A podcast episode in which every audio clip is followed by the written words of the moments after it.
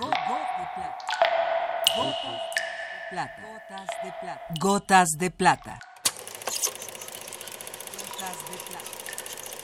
El cine en dosis homeopáticas.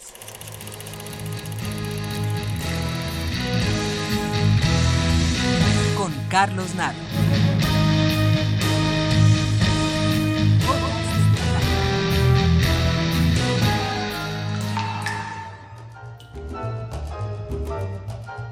A veces los cinéfilos somos un poco chocantes y nos olvidamos del valor del cine como entretenimiento.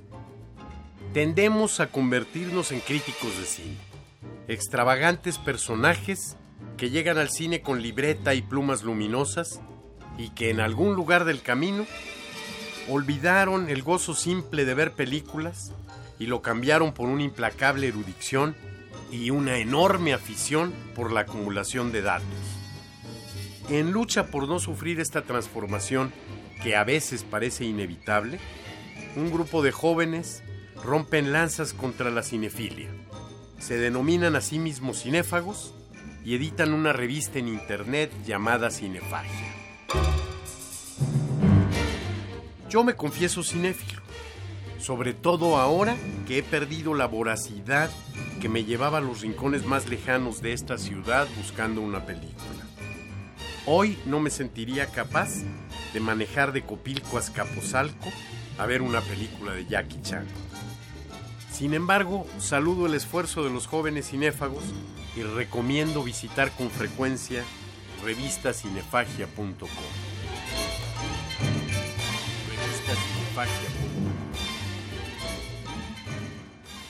Ya puesto a confesar, reconozco que en algún momento de mi vida tuve que reeducar mi gusto, volver a disfrutar películas de pocas pretensiones, a veces de factura torpe, y que mucho le debo a mis alumnos, especialmente al taller independiente que culminó en Producciones Capullito.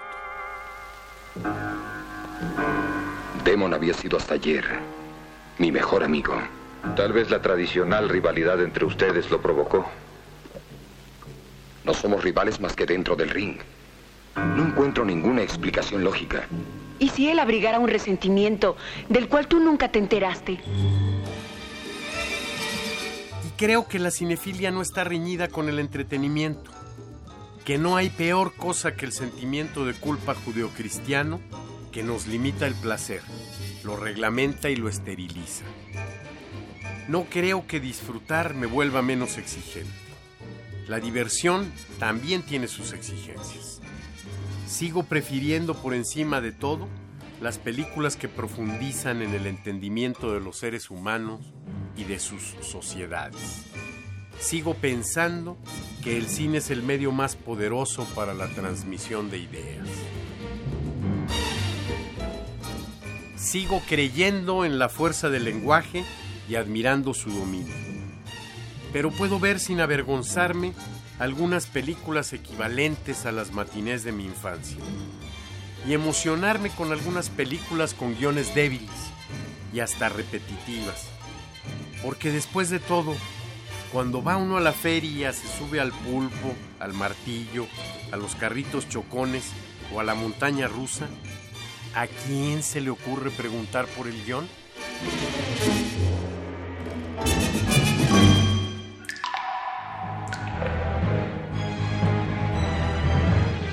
Hasta aquí la dosis de hoy. Gotas de.